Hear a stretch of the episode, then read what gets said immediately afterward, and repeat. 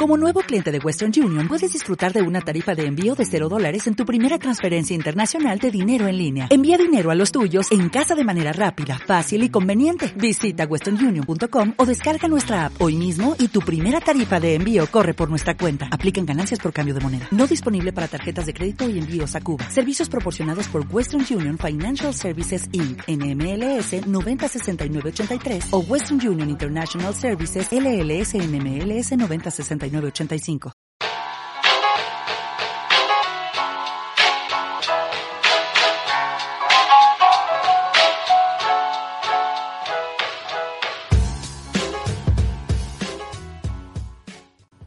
Bienvenidos una vez más a este podcast de Básquet entre tres. Joan Molina, Julián Suero, quien les habla, eh, Jorge Mota, y en este episodio, el número 11, vamos a tener la oportunidad de retomar temas orientados al mundo del baloncesto de la NBA y más importante aún vamos a hacer una especie de mezcla entre los mejores dirigentes históricos que nunca ganaron o nunca han ganado y también cuáles son los mejores dirigentes del baloncesto de la NBA en la actualidad. ¿Cómo están chicos? Saludos, jóvenes. ¿Y ustedes? Vamos a hablar un poquito, un poquito de historia como hacemos siempre, aprovechando la memoria de Julián Suero. Hay que aprovechar, hay que aprovechar. Sí, sí, nos vale casi gratis. Eh, y, vamos a hablar un poquito de estos entrenadores actuales con este baloncesto moderno y los cambios que ha sufrido. Saludos, Julián. Saludos, Jorge, Joan, a todo el que está en sintonía con nosotros. Eh, nada, a hablar de basquetbol, como diría el lituano. Por cierto, eh, nuestro sentido pésame al lituano por la muerte de su de su madre en el día de hoy. Un abrazo para Eury, una persona que siempre a nosotros nos ha tratado con mucho respeto, mucho cariño y un referente del baloncesto dominicano. Eury, te queremos. Lamentablemente, lamentablemente esa noticia la recibimos hace un rato y ella está en New Jersey, estaba. Sí, sí, cuerpo está allá y él, está aquí en República Dominicana y como sabemos se le será imposible ir a estar en el entierro. Eh, por, la, por las limitaciones de viaje que hay, pero desde aquí le mandamos un saludo a Eury con mucho cariño y fortaleza. Yo me uno obviamente a las palabras tanto de Joan como la de Julián, creo que Eury es uno de los referentes, creo no, estoy seguro, que Eury Hernández es uno de los referentes cuando se habla de baloncesto en la República Dominicana y perder en cualquier situación a su madre es muy difícil, imaginen ahora eh, en la situación que estamos eh, viviendo. Pero el show debe de continuar. Es así. Y vamos a, vamos a iniciar con Joan para que nos hable de los cinco dirigentes que él entiende que han sido mejores, pero que nunca han ganado en la NBA. Tenemos eh, dirigentes con gran nivel que nunca han sido campeones. El primero que yo puse ahí y empecé desde, desde aquellos tiempos, es Huey Brown. La gente dirá, pero Huey Brown, que ganó 500, que perdió más de lo que ganó. Hay que tomar en cuenta que los equipos que tenía Huey Brown no eran grandes equipos. Yo, lo recuerdo, yo lo recuerdo con mucho cariño con los Knicks. Nunca he sido fanático de Nueva York como William, pero sí lo recuerdo con mucho cariño, pasando mucho trabajo. Con los Hawks y pasando mucho trabajo con los Grizzlies. Solamente un par de temporadas con, con récord positivo, pero el conocimiento de baloncesto que tiene Huey Brown, todos lo estamos disfrutando ahora, cuando lo vemos en las transmisiones de televisión norteamericanas. El tipo suda baloncesto, eh, por la sangre tiene peloticas corriendo, tiene más de 80 años y todavía está activo, empezó con la ABA en aquellos tiempos, y, su calidad, su calidad estaba ahí, lo que no tenía eran los jugadores para, para tener equipos competitivos, y cuando lo tuvo, hizo buenos trabajos. Larry Bird, señores, está muy cerca de mi corazón. He dicho otras veces que, que Larry es mi jugador favorito de, a nivel histórico. Y lo que hizo con Indiana, ser muy inteligente. Larry sabía que su fortaleza no era la parte de marcar jugadas, sino de ser la figura. Entonces tenía a Carla a su lado, en la parte ofensiva, para que manejara y se ve en muchas fílmicas, eh, cuando están haciendo, cuando piden un timeout, Carles está marcando la jugada, la rival simplemente está mirando, porque él se encargaba de dirigir el juego. Don Nelson, bueno, ¿qué, decir de Don Nelson? Y lo tiempo, su hijo está todavía ah, ahí haciendo un gran trabajo. Eh, lo recuerdo con mucho cariño con ese equipo de Dallas en los, en los 80 y en Nueva York también estuvo. Eh, Donnie Nelson, Mike Fratello, ¿por qué yo pongo a Mike Fratello? Y que, me pasa casi lo mismo que con Hughie Brown. Ahora, cuando uno tiene la oportunidad de escucharlo hablar de baloncesto en transmisiones, y una muestra es que el equipo de Estados Unidos lo tiene ahora dirigiendo a USA Basketball en las, en las ventanas, en los clasificatorios, uno se da cuenta del conocimiento que Fratello y que Hughie Brown tienen y han adquirido, y, y, eso no es una coincidencia, y te lo dejan saber ahí en, el, en las transmisiones de televisión. Y el Sloan no necesita mucha, mucha presentación. Sloan no fue campeón porque le tocó vivir la época de Michael Jordan. Eh, dirigió con mano dura un estilo clásico. Estamos hablando de dirigentes históricos aquí que nunca han ganado, porque más adelante nombraremos los actuales que tampoco han ganado. Pero para mí esos cinco, habían otras opciones, pero esos cinco los, escogí eh, basándome en la calidad de lo que hacen actualmente la mayoría o de lo que hicieron en aquel momento.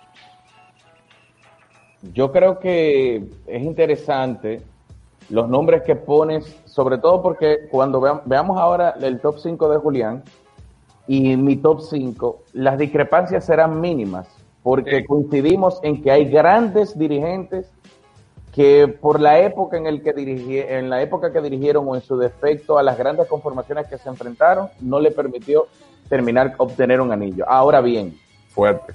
Yo no creo yo, o sea, a lo personal, yo no creo que, obviamente, Mike Fratello fue un gran dirigente, pero yo no creo que él deba de estar en un sitial tan predilecto si tomamos en consideración otros nombres que todavía no se han mencionado. Pero vamos a entrar, antes de entrar en vamos a escuchar el top 5 de Julián de los dirigentes, de los mejores dirigentes de la historia. Sabes que alguien me dijo un día que la selección de los dirigentes, cuando no han ganado, es muy aérea, es muy subjetiva, y tienes razón. Sí, claro. Tiene que, tiene que ver mucho el gusto. Mira lo de Julián, por ejemplo. Ahí está, tengo a Jerry Sloan, al igual que, que Joan. Jerry Sloan tiene, tenía una particularidad, y es que por muchos años la ofensiva del Utah Jazz era como su música, como el jazz improvisado. Era totalmente improvisada. Tú no sabías en qué momento ellos iban a jugar set play, en qué momento Stockton iba a hacer, iba a comenzar a correr para alimentar a alguien en un contraataque, o cuando eh, venía el famoso pick and roll que ayudó a Malone a meter más de 35 mil puntos. siempre, siempre, yo te puedo dar la respuesta, siempre venía el pick and roll. Sí, no, pero eh, muchas ocasiones tú no sabías con qué venía, porque él, él dejaba que Stockton creara. Sí, sí, él, le dejó eso en las manos de Stockton. Claro, claro. defensivamente también, y como jugador también tuvo su, su aporte. Le decían Mr. Bull, fue el mejor jugador de los toros hasta que llegó eh, el señor aquel. En segundo lugar tengo, bueno, en, el orden tengo a Don Nelson, no en orden, claro. Don Nelson es de este grupo sin quizás el más creativo a nivel ofensivo. Eh, fue que se inventó el asunto del, del point forward cuando le dio la pelota en Milwaukee en el 79, 80, 81 a Marquez Johnson, que venía de la Universidad de UCLA, era un jugador de 6'7, 6'8, con deficiencias para tirar, pero con buen manejo de balón y una buena visión periférica. Y él dijo, bueno, tú eres mi armador. Y junto con Brian Winters, Bob Lanier y un par de jugadores más, se las ingenió para, después de los Celtics y los Sixers, del 80 al 85, fueron el mejor equipo de la conferencia este. Luego, cuando pasa a Golden State en los 80, a finales de los 80, crea un grupo de un, tridente eh, de pistoleros con Tim Hardaway, Mitch Richmond y Chris Mullin, el, famoso Ron TMC, que era un hipódromo en la cancha que le sacaba 125 puntos a cualquiera en un ratito. Ahora le metían 140. ¿eh? No, claro, sí, porque Nelson eh, siempre, siempre su fuerte fue esa, filosofía de meter muchos puntos. En tercer lugar, tengo a un subestimado, a Rick Adelman. Jugó dos finales con los Trailblazers de Portland en, 80, en el 90 y en el 92.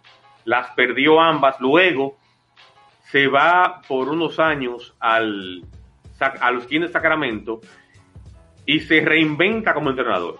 Julián, no le faltaba carácter. lo que eso me pasó con Adelman cuando estaba recordándolo, porque pude verlo dirigir yo pienso que quizás le faltaba carácter. Uno lo veía en la cancha y en, las líneas y lo veía como muy pasivo muchas veces. Eh, ahora esa, en, el, en, el, en el, documental de Jordan se va a ver la final que ellos, eh, que ellos se enfrentaron. Y él y Adelman, me pare, eso me parece que le faltaba como fuerza, creo. Bueno, si nos vamos a esa final, eh, lamentablemente la cara estaba como estaba su estrella, eh, el Clyde Drexler, totalmente Exacto. asustado, pero Exacto. luego con los Kings, él pudo reinventarse porque jugaban un baloncesto totalmente diferente, Sacramento y los Trailblazers de Portland de los 90.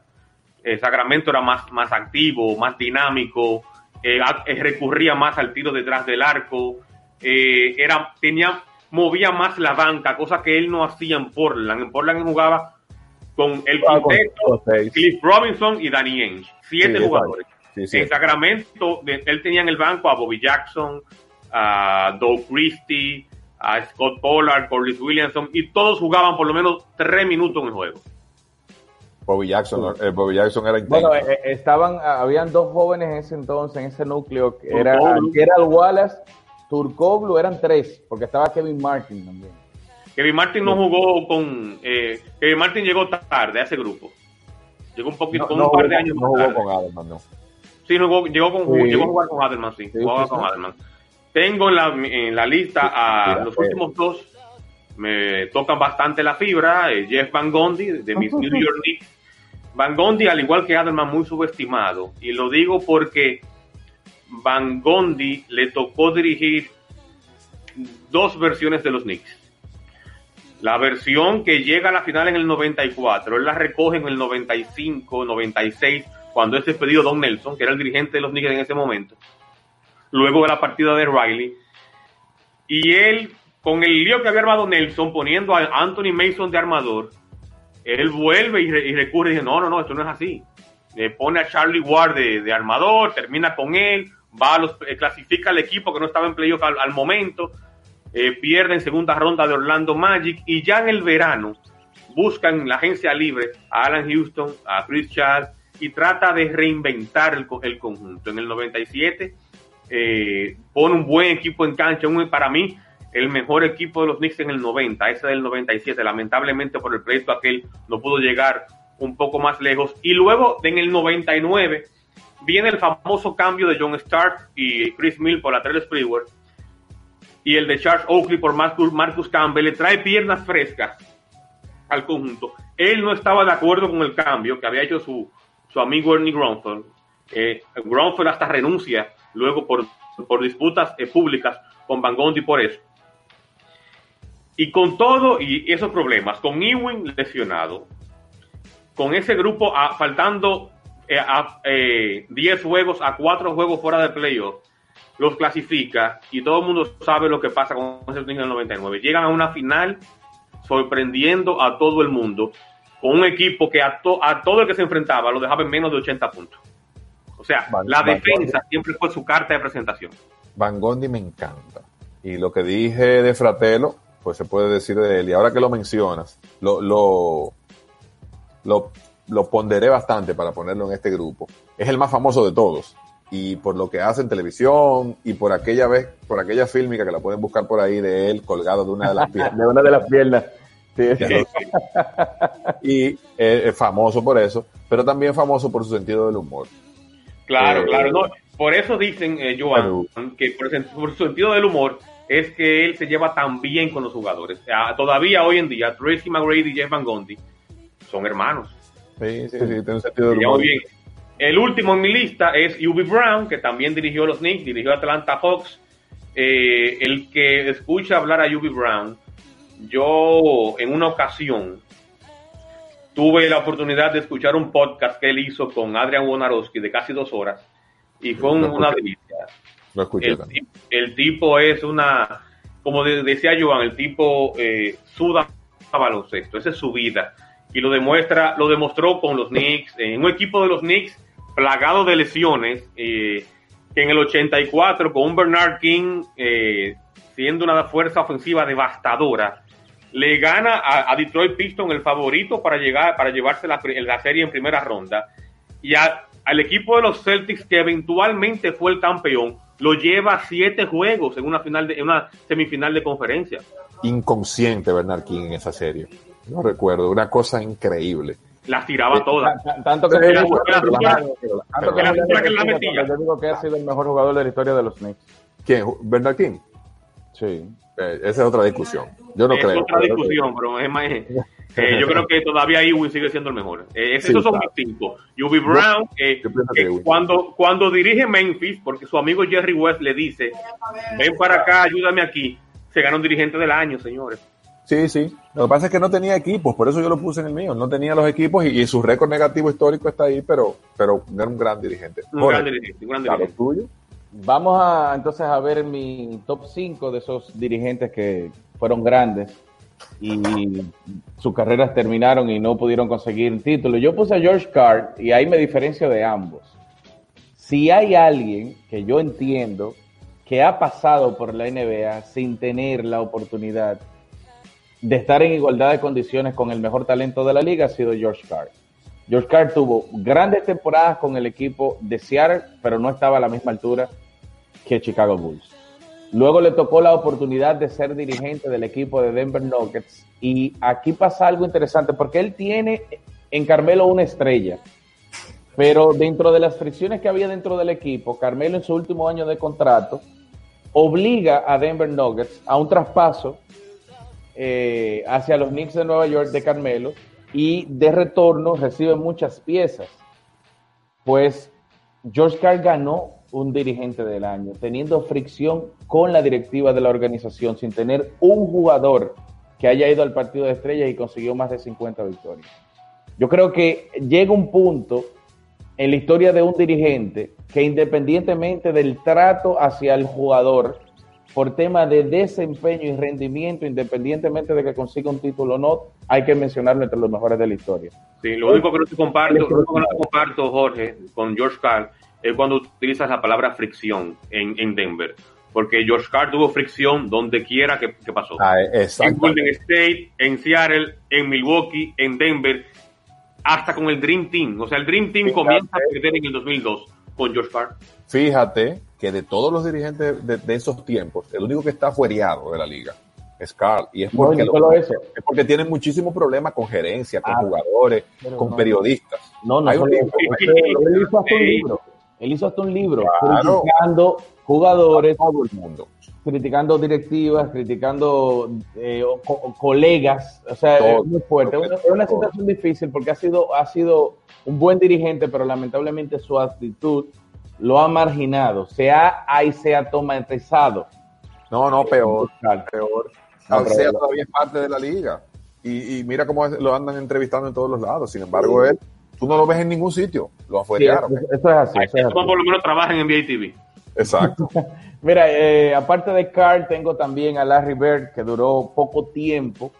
Estuvo bien rodeado, Larry Bird, cuando fue dirigente, tuvo buenos asistentes. ¿Quién era el especialista de de Indiana de Indiana en ese momento? Porque él tenía Carla en la, defen- en la ofensiva. ¿Quién estaba en la defensa? Eh, estaba el que, el que quedó después, eh, que jugó con Seattle también.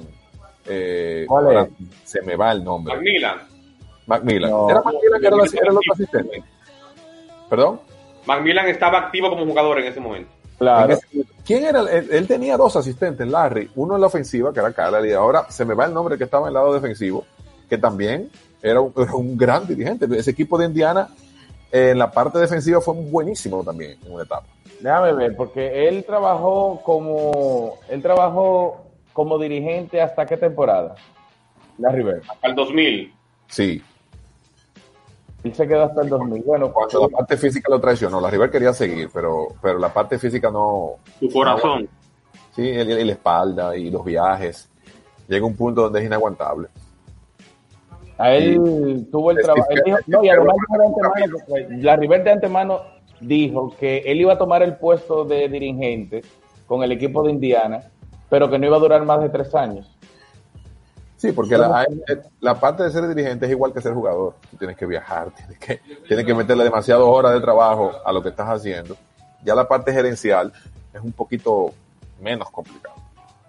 Menos- Aparte de, de Larry Bird y George Carr, también tengo a Don Nelson, que ya alguien de ustedes lo mencionó.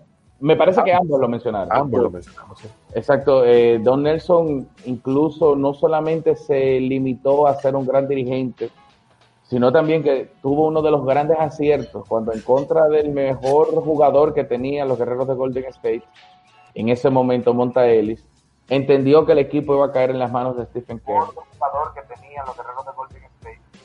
En Eh, ese momento, Se está metiendo el audio de alguien que tiene en, en YouTube.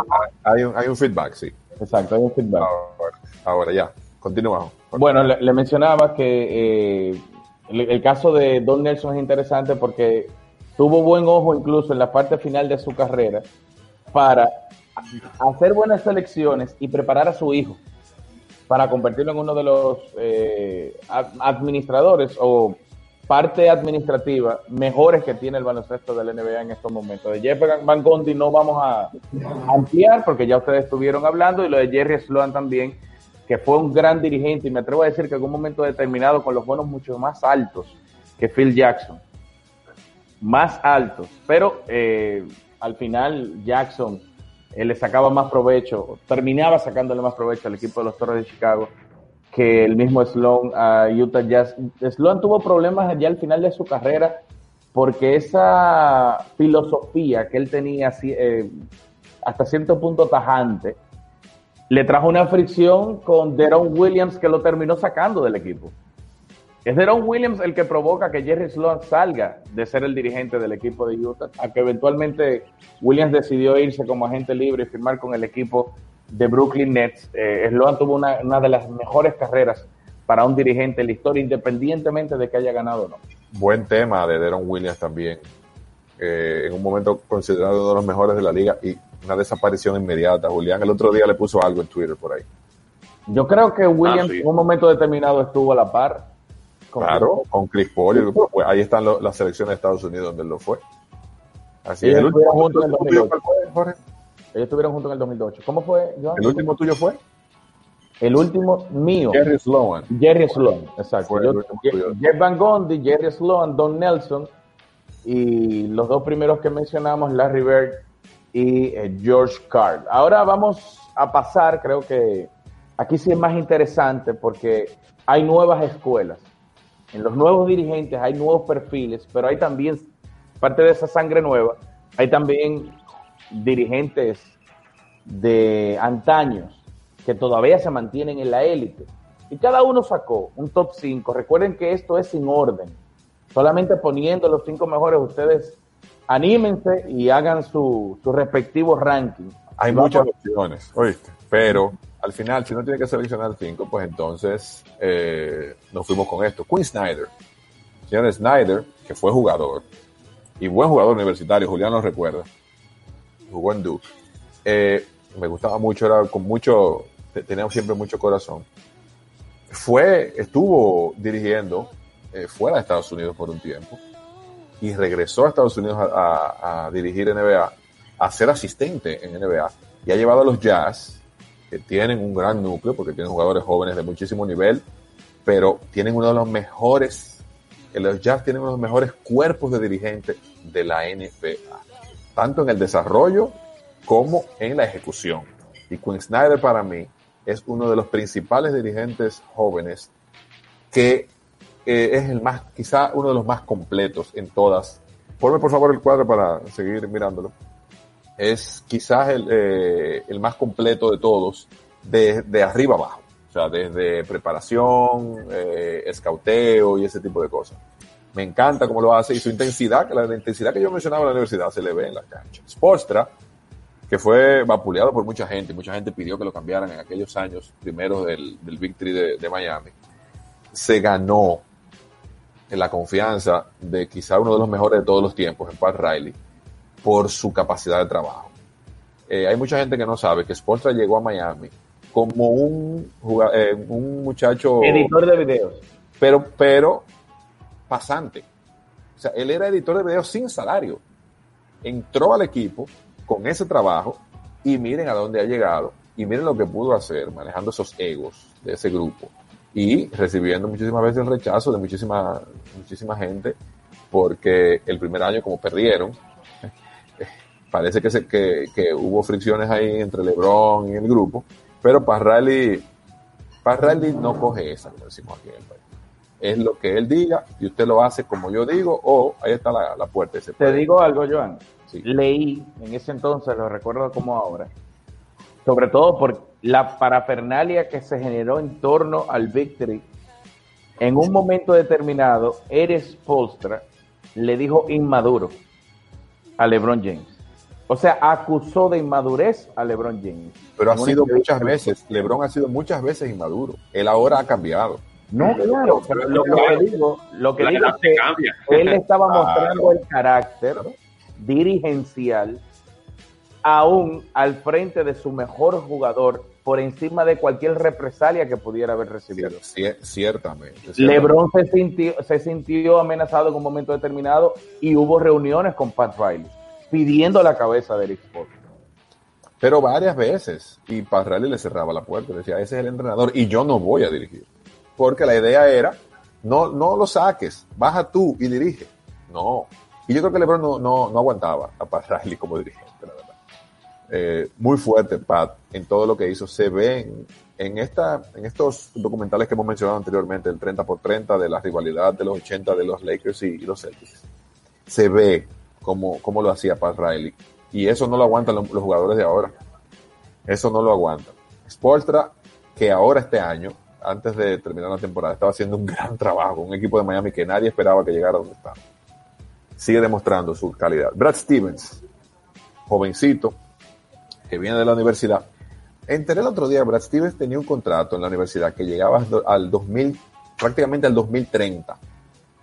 Él tenía un contrato larguísimo con su universidad cuando el equipo de Boston viene con una oferta a Danny Ainge, inteligentemente, y se lo lleva. Demostró con un equipo de los Celtics eh, que en, Isaiah Thomas, hay que decirlo, Isaiah Thomas tuvo una de las temporadas más sorprendentes este año, que ellos pudieron casi llegar a la final, pero demostró que es uno de los mejores tipos en el haciendo jugadas. Cada vez que tú escuchas a un entrenador hablar de los actuales, esos tipos te dicen, yo me pongo a ver a Brad Stevens, a ver qué es lo que hace, y le copio la jugada, porque el tipo es, es genial en esa parte. De Carlisle, que lo mencionamos, campeón con, con, con Dallas, asistente de Larry, y es el, ahora mismo es el presidente de la Asociación de Entrenadores. Eh, es, el, es el entrenador actual, después de Popovich, que es el último que tengo ahí, que tiene, la- el, que tiene más tiempo en el equipo. Mark Cuban ha dicho que él será el entrenador hasta que él quiera en los Mavericks. Y con este eh, eh, núcleo tan joven y de tanta calidad, yo no descarto que pronto el equipo de Dallas sea campeón eh, con, e- con, esto, con lo que ellos están preparando, con ese dueño, con esos jugadores y este entrenador. Popovich no necesita presentación, yo no voy a hablar de Popovich. Creo que todo el mundo sabe lo que ha hecho y lo que va a hacer. Lo que lamento es que su carrera está terminando. Me parece que Popovich está cansado. Tiene más de 70 años. Sí, claro, claro. Ahí están. Esos son los mismos. Seguimos con Julián ahora. Sí, vamos con los míos.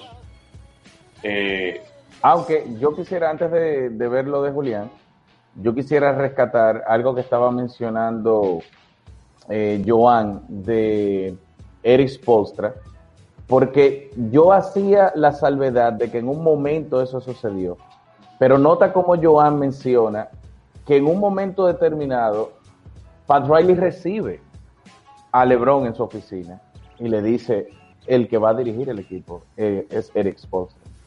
En ese momento se le dio un voto de confianza al Spolstra sin ser el gran dirigente. Te- podía tener la proyección, pero todavía no era el gran dirigente que es considerado en estos momentos. Ahí está tu top 5, Julián. Sí, eh, ahí está Rock Carlisle, que desde que comenzó dirigiendo en, en un momento al De- Detroit Pistons en los años 2003, 2002, eh, eh, injustamente despedido, yo sabía que tenía un buen, que sería un buen jugador. Fue de los pocos jugadores que pudo conseguir que Jerry Stackhouse jugara defensa. Cuando un jugador hace que un, que que un tipo que de ese lado nunca ha tenido compromiso, lo haga porque el, el tipo sabe sacarle provecho a su jugador. 100%. Rick Carlisle tiene carta de presentación ya, campeón con Dallas Mavericks en el 2011, fue sorprendió en aquella final con varias eh, defensas zonales a los eh, temidos Miami Heat y una defensa eh, con ayuda que hizo que LeBron James promediara apenas 18 puntos con un pírrico, pírrico porcentaje de campo que seguro el señor Mota lo domina mejor que yo. No, no, no, esa- Mira, esa- ahora que tú ahí, se inició el, el lebronearse. El- bueno. sí, bueno, el, el término lebroneo viene de ahí, de esa final de 2011. Sí, claro, claro. Recuerda a la gente, Julián, que pueden ir comentando lo que están Claro, ahí para nosotros ir interactuando con ellos. Esto es una conversación entre nosotros tres, pero todo el que está mirando puede comentar ahí debajo y uno, y uno lo, así, así, así escuchamos las opiniones o leemos las opiniones de ellos. Así Sigo es. con Glenn Doc Rivers, eh, para muchos muy olvidado. eh, yo, él quizás no sea el más táctico, el más técnico, sí un gran motivador.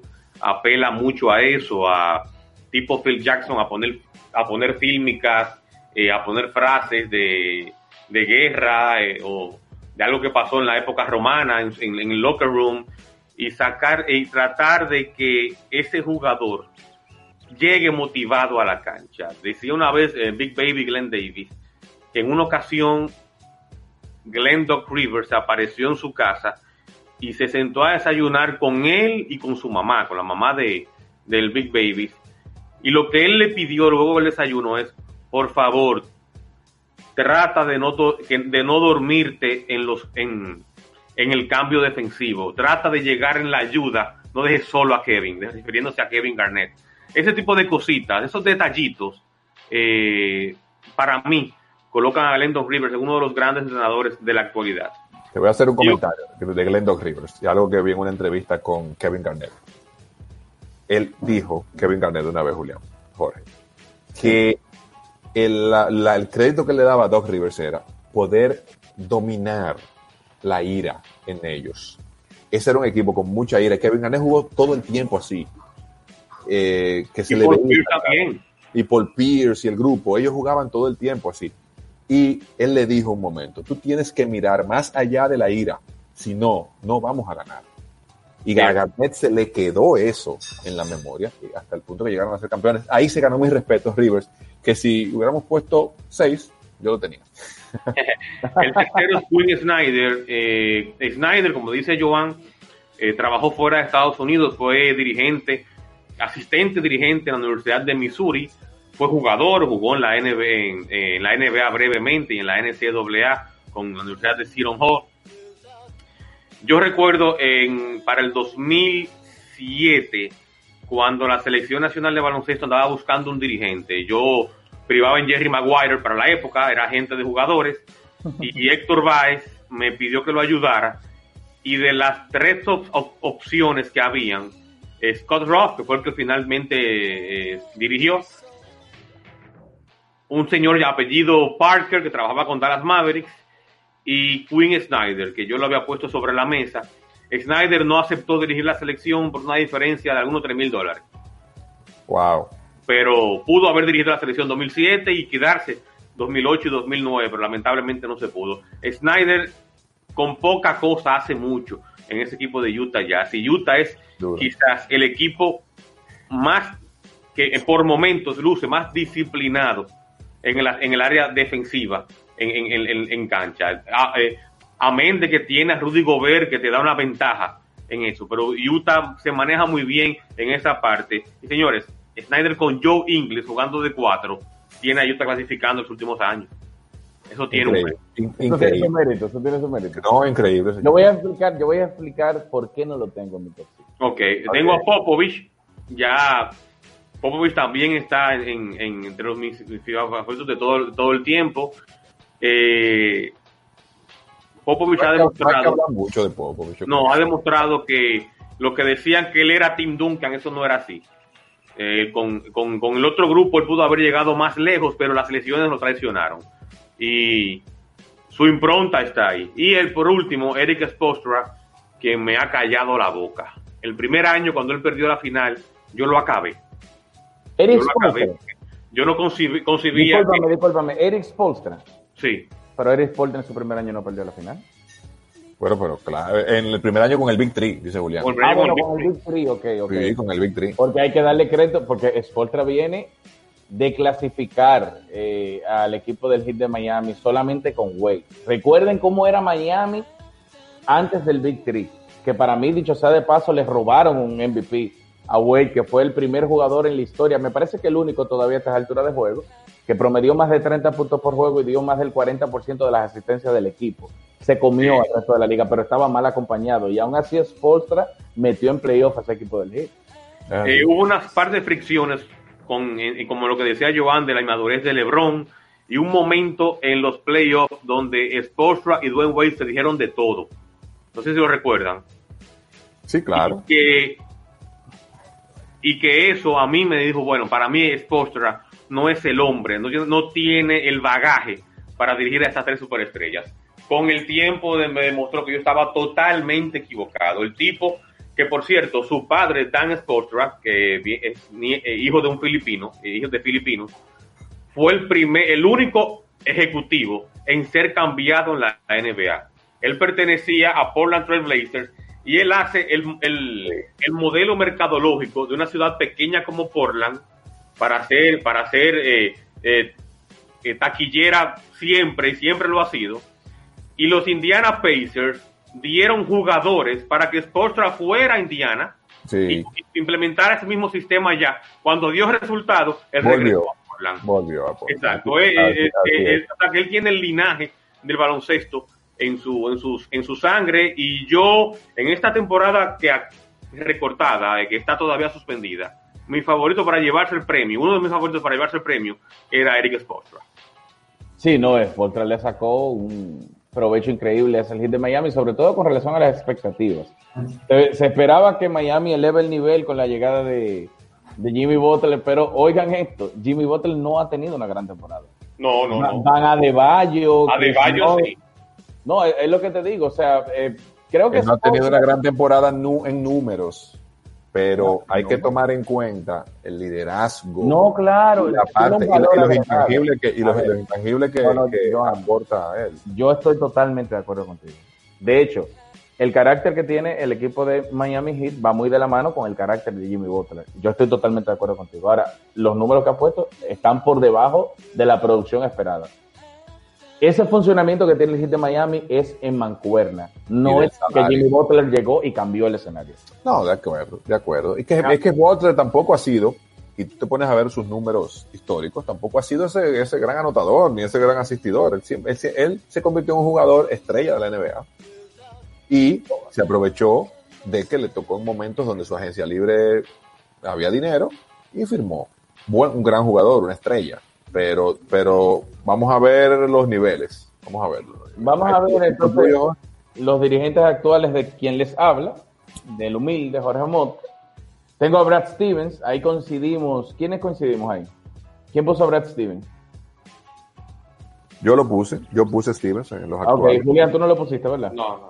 Ok, bueno, yo tengo a Brad Stevens por la sencilla razón de que él ha tenido la oportunidad de, de contar con gran talento y jugadores de poca monta o de pocos años dentro de la liga, diga sin expertos y le ha sacado provecho. Al mismo tiempo ha tenido la oportunidad de lidiar con lesiones de sus mejores jugadores dentro del plantel y le ha sacado provecho al roster. Ha tenido la oportunidad de perder jugadores en la agencia libre y como retorno recibir jugadores por debajo de lo que tenía y le ha sacado provecho. Él es uno de los dirigentes que posiblemente posiblemente, si Boston Celtics no gana en los próximos dos, tres, cuatro temporadas, estará en el top 5 anterior de los mejores dirigentes en la historia que nunca han ganado. Yo creo que ha sido un gran estratega y lo viene demostrando desde que estaba en la Universidad de Butler y es, joven, está en, yo creo que Joan es de más, de más edad. Sí. Eh, que Brad Steven. Brad Steven tiene que tener 40, 41. 40, 41 y todavía le queda un mundo para seguir desarrollándose y creo que ha estado en un momento tan importante porque ahora él puede sacarle provecho a las estadísticas de última generación y tiene una organización a nivel administrativo que lo respalda. Creo que Danny Ainge va muy de la mano con encontrar ese jugador que complementa lo que ya hay, no, no buscar el mejor jugador disponible. Eh, Boston ha hecho buenos drafts, eh, o sea, buenos picks en los drafts y Brad Steven a lo que llega le saca provecho. Yo creo que tiene que estar entre los cinco mejores de, estos momentos. Lo de Spolstra, ya, ya lo hemos hablado, yo creo que sería abundar sobre el particular. Creo que Eric Spolstra, desde que tuvo la oportunidad de ser el dirigente del equipo de Miami, solo le faltaba confianza, que le dieran la organización. Y él ha estado en varios ciclos dentro del equipo y el equipo se ha mantenido siendo competitivo y este año por encima de las expectativas ha estado bastante bien. El caso de Nick Nurse, que no lo puso ni Joan, ni lo puso Julián, yo lo pongo por la sencilla razón de que él está ahora mismo, o sea, en estos momentos, está inmerso creando un nuevo esquema defensivo. La manera en cómo Toronto estaba defendiendo es algo innovador, como lo fue en su momento Steve Kerr, que es el otro nombre que lo tengo abajo, pero en el costado ofensivo. Ellos están en una situación donde nadie defiende a nadie, o sea, todo el mundo defiende a todo el mundo. Y eso es bastante difícil en la NBA porque un error se puede capitalizar bastante fácil. Aún así, creo que Nurse ha estado bastante bien y con el aliciente de que le sale Kawhi Leonard, también lo que llega es eh, vaca muerta al equipo, en contraste a lo que tenía con Leonard el año pasado, y el equipo solamente tiene B, el mejor récord de Milwaukee en la conferencia por encima de ellos. Eh, creo que Nurse ha estado bastante bien en la temporada y algo que ha sido dirigente. Steve Kerr para mí es un genio eh, es lamentable que la gente... Debiste lo- dejar a Steve Kerr de último, ¿eh? Porque crees? ahí, va- ahí vamos a discutir. ah, bueno, no, no, no, Greg Popovich, porque estamos viendo el cuadro. Sí. Cogemos a Greg Popovich, que no tiene por qué estar presentándote No, una, no una falta de respeto, una falta de respeto para nosotros tres, ponernos a hablar de Greg Popovich a, a esta altura de juego. Pero lo de Steve Kerr es algo que yo entiendo que raya en injusto. Cuando se le da el talento, o sea, cuando se le da el talento a un dirigente y el dirigente consigue los logros, no es buen dirigente. ¿Ustedes no se han dado cuenta que eso sucede con cierta frecuencia? Eh, Julián, ah, bueno, él tenía un Jorge, te voy a decir algo. Tú ves en la lista, eran cinco. Yo dejé a Nurse afuera, que era, que te juro que lo tenía prácticamente en los cinco. Dejé a Budenholzer afuera, que también Julián en un momento lo tuvo, y, y seguro lo tiene por encima eso, eso estaba tras bambalinas. Eh, bueno, es que, es que son cinco nada más. Entonces tenemos que dejar algunos fuera. Y, pero yo creo que después de esos siete, de esos cinco que yo puse y estos dos que te estoy mencionando, que tú tienes a Nurse y Julián mencionaba a Budenholzer, entonces ahí viene Steve Kerr. Yo no estoy diciendo que es malo. Yo lo que me refiero es que yo creo que la realidad es otra. Él sabe lo que está haciendo y no podemos negar que el tipo recibió un equipo hecho de Mark Jackson y de una gerencia eh, que ha hecho un trabajo increíble. Bueno, yo, yo ahí estoy de acuerdo contigo. Y, no, y, y después de ver esos dos anillos que Golden State consiguió con Mark Jackson, es para, para uno restarle algo de mérito a, a Kerr, Entonces, entonces Dos- ellos no anillos, necesitaron dos a- a, anillos, Kevin Durant. No necesitaron fueron- a Kevin Durant para Pero ganar. fueron, fueron dos anillos que, que ganó Golden State con Mark Jackson. O Con Mark tres. Jackson. Ajá. No, con Mark Jackson, no. No, ah, no ganaron. Con Mark Jackson, por eso te Oh, digo. ok, que Pero- no ganaron. No, porque Sí. tú, para desmeritar lo que ha hecho No, que no, no, no, no, estás no, no, no. tratando de Espera, Jackson. espera, espera, espera. ¿Por qué salió Mark Jackson de ahí? Fue por un ¿Por qué problema no? personal, no fue porque no ganó. Pero espérate, espérate. Él recibió un contrato de tres temporadas. Y Bob Myers y la gerencia le pidió a Mark Jackson que lo iba- le iban a extender el contrato, pero Tú que sabías que él sacó los dueños, tú sabías que él sacó los dueños del equipo de una cancha, ¿verdad? En una Sí. práctica. Pero, Entonces, ellos- ellos- pero todo, todo eso al final terminó dándole la, relación, la, la razón a Bob Myers. Ese equipo de Golden State Bien. le faltaba, estaba bien dirigido porque Mark Jackson fue un gran dirigente. Hoy en día, ¿por qué no tiene trabajo? Porque sacó un dueño de un equipo de una cancha. Julián, que ha estado, Julián, que ha estado en, en gerencia de equipo, igual que yo, y tú que has estado alrededor de equipo, sabes que tú eres el gerente y tú mandas en muchas cosas. Pero el propietario del equipo siempre tiene la última palabra en las cosas que pasan, porque es un negocio que él tiene.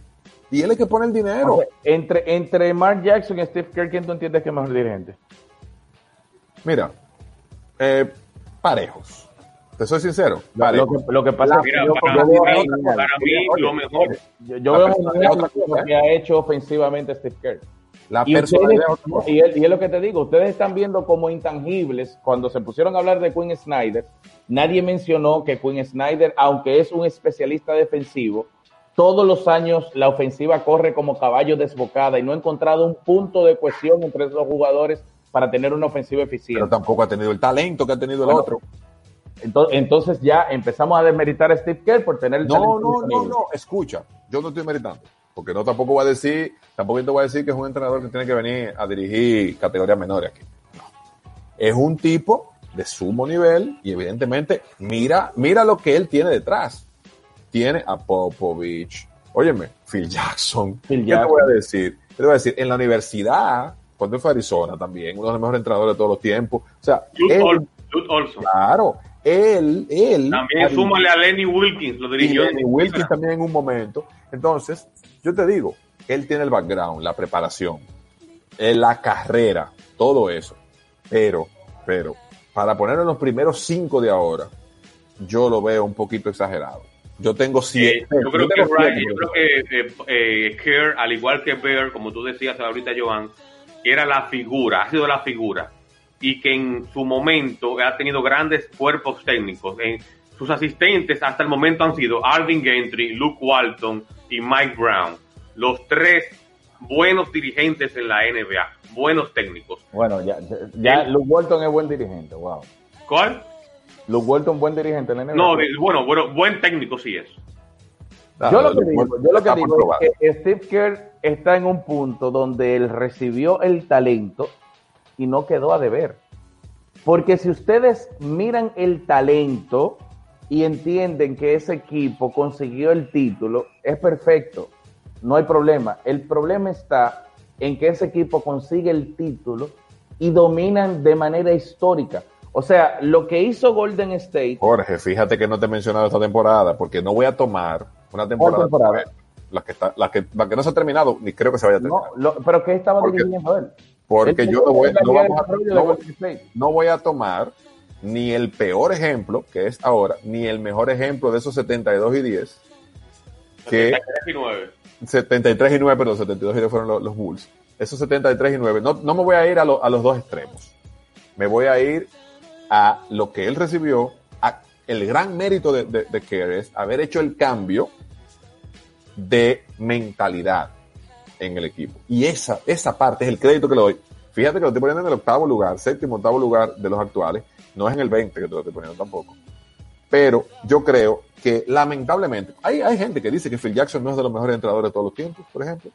Cosa con la que yo estoy totalmente en desacuerdo. Pero, Phil Jackson no es de los mejores no, no, no. Oye lo que dije. Hay gente que dice que no es. Y yo estoy totalmente en desacuerdo. Para mí sí lo es. De los mejores de todos los tiempos. Claro, claro. Pero está, ahí está, ahí están los resultados. Y la vida es resultado, y eso lo hemos hablado otras veces.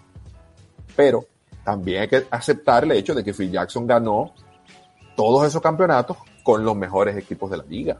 Es la realidad, hay que decirlo. Sí, pero Phil Jackson tuvo que chuparse el pico de rendimiento en la carrera de Kobe Bryant con un equipo muy diezmado y aún así clasificaba. Sí, Entonces, e- eso tiene un es mérito. ganar. Eso pasa desapercibido, pero tiene un mérito. Sí lo tiene. Cuando, cuando uno mira el roster que tenían Los Ángeles Lakers en la temporada del 2007, sobre todo en ese tramo post Shaquille O'Neal, previo a la llegada de Pau Gasol, eran jugadores del montón. Joan, Julián, Sí. ¿Y cuáles fueron los resultados? Ser un equipo del montón, pero clasificando. Ellos, no- ellos no clasificaron una temporada, pero después en las otras temporadas clasificaron. Igual, qué bueno que coincidimos en muchos nombres. Al igual que tú entiendo que el que no mencioné y fue mencionado por este está muy cerca del top 5.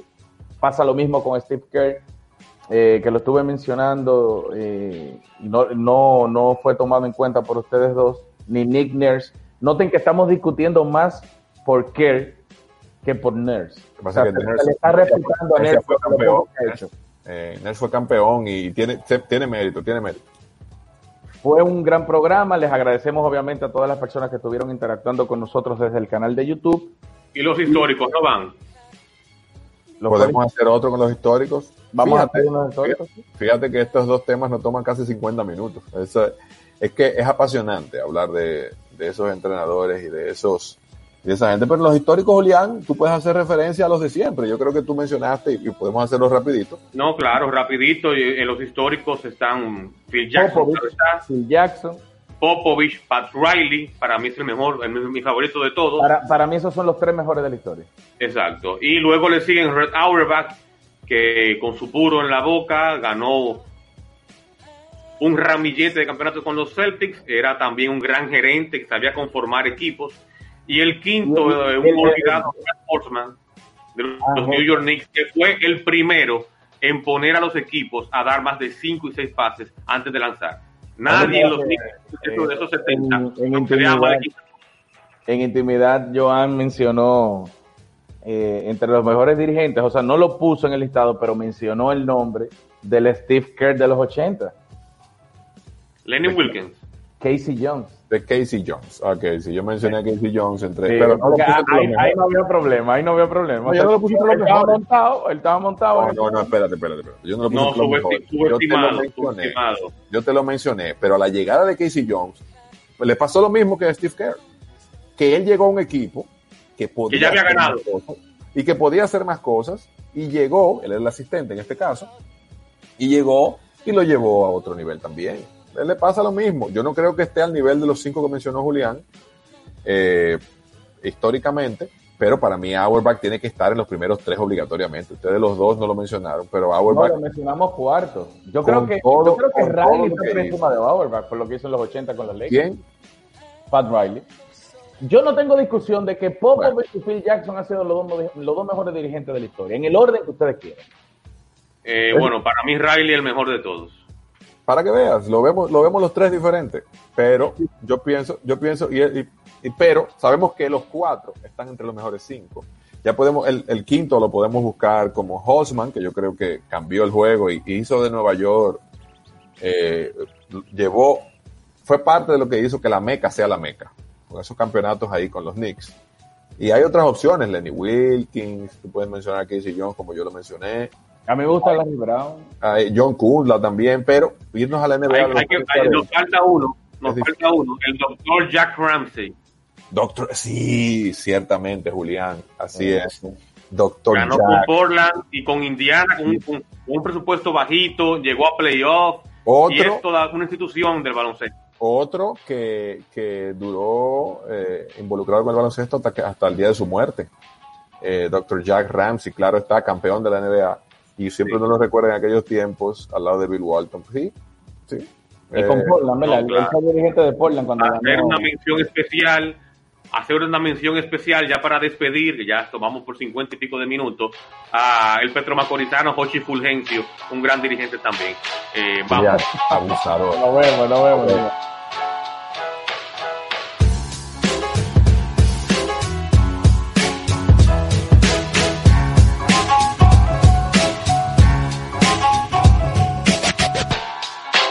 ¿Te preocupas por tu familia? Entonces, ¿por qué darles solo huevos ordinarios cuando pueden disfrutar de lo mejor? Eggland's Best, los únicos huevos con ese delicioso sabor fresco de granja, además de la mejor nutrición, como 6 veces más vitamina D, 10 veces más vitamina E y 25% menos de grasa saturada que los huevos regulares, además de muchos otros nutrientes importantes. Así que, dales los mejores huevos. Eggland's Best, mejor sabor, mejor nutrición, mejores huevos.